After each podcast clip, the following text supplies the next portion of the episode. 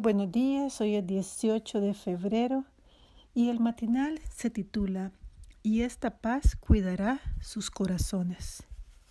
Basado en el versículo de la Biblia Filipenses 4:7, que dice, Y esta paz cuidará sus corazones y sus pensamientos por medio de Cristo Jesús. ¿Cuál es el verso más resaltado de la Biblia? Hace un par de años, Amazon dio a conocer una lista con los pasajes más subrayados en los libros de mayor venta. De acuerdo con la famosa empresa, el versículo bíblico con la mayor cantidad de resaltados es Filipenses 4, 6 y 7. No se aflijan por nada, sino que preséntenselo todo a Dios en oración. Pídanle y denle gracias también Así Dios les dará su paz, que es más grande de lo que el hombre puede entender, y esta paz cuidará sus corazones y sus pensamientos por medio de Cristo Jesús. Y no es para menos que este texto haya sido el ganador.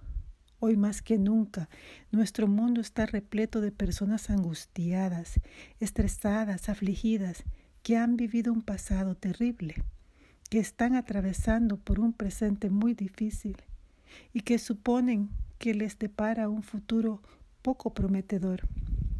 Para quienes nos sentimos agobiados por ese estrés provocado por una preocupación excesiva en el ahora, las palabras de Pablo no podrían ser más oportunas. No se aflijan por nada. El verbo griego traducido como aflijan, merinate, conlleva también la idea de estar ansiosos y preocupados. En Mateo 13:22 se traduce como las preocupaciones de esta vida. ¿Cómo se atreve Pablo a decirnos que no nos afanemos ni nos preocupemos por lo que está ocurriendo en nuestra vida?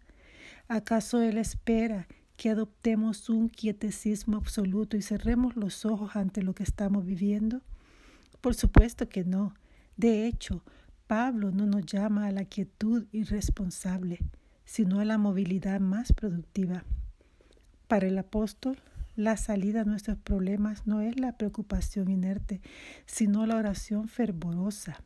Así que en lugar de cargar con nuestra ansiedad, nos iría mucho mejor si doblamos nuestras rodillas y la depositamos delante de la presencia divina. Es como si Pablo nos estuviera diciendo, lo que tenemos que hacer es no preocuparnos por nada y orar por todo. Cada momento que intente robarnos la paz y sumergirnos en el agobio constituye una valiosa oportunidad para que nos dirijamos a Dios en oración. ¿Y por qué hemos de hacerlo? Porque así es como Dios nos dará su paz. ¿Y qué hará esa paz? Cuidará nuestros corazones, nuestros pensamientos por medio de Cristo Jesús. Filipenses 4, 7. Hoy es un buen día para comenzar a experimentar esa paz. ¿Qué tal si lo empiezas con una oración? Padre Celestial, alabamos tu santo nombre y te bendecimos y te adoramos. Permite que pongamos a tus pies nuestras debilidades y nuestras aflicciones. En el nombre de Jesús.